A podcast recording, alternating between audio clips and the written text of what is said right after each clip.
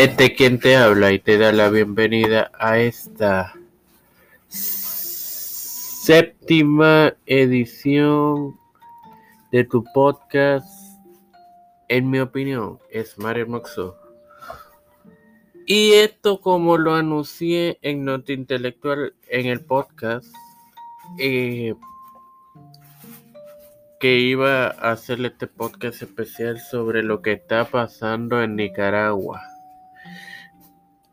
Se, se ha trascendido durante el día de hoy, que o, o más bien, no durante el día de hoy, trascendió durante el fin de semana que eh,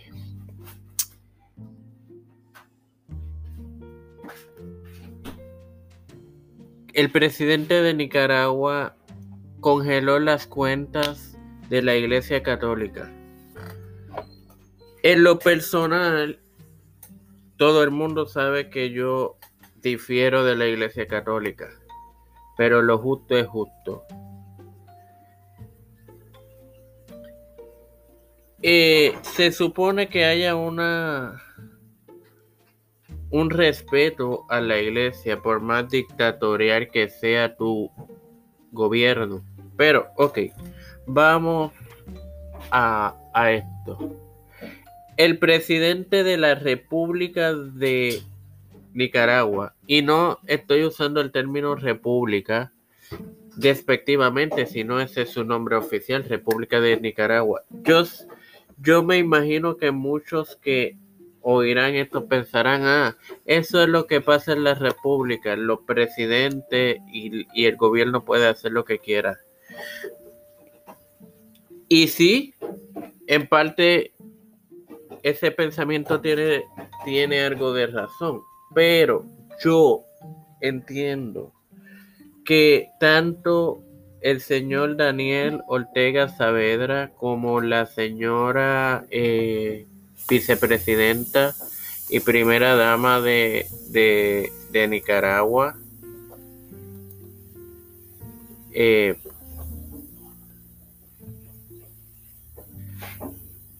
están siendo Rosario Murillo, la primera dama que es Rosario Murillo Zambrana, pero vamos a dejarla a la señora Murillo Zambrana fuera de esto, aunque ella es la vicepresidenta y primera dama.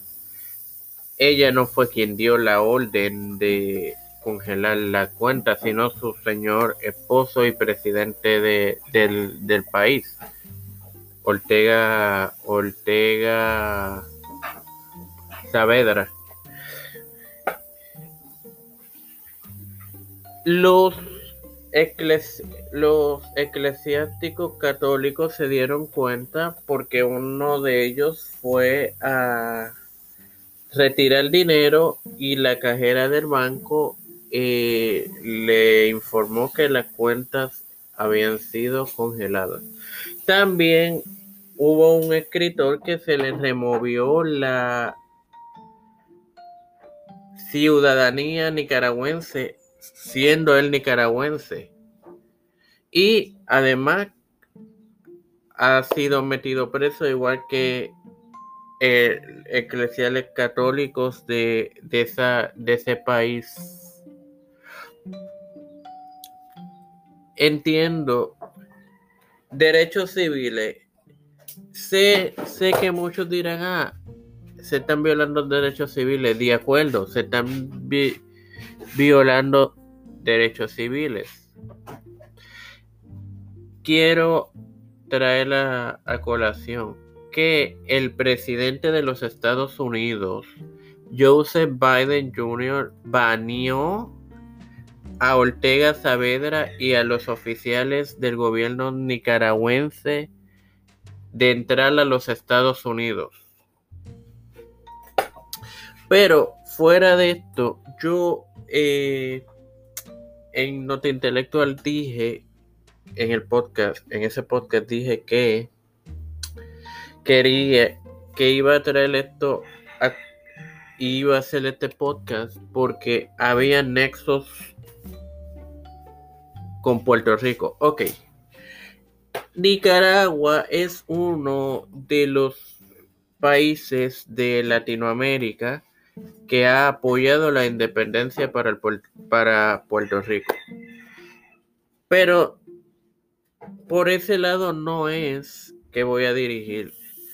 Eh, no sé si el que escuche esto conoce que nada más y nada menos que el presidente emérito del Partido Independentista Puertorriqueño, Rubén Berrío Martínez, es uno de los asesores del presidente Ortega. Eh, por eso fue que yo decidí hacer esta edición.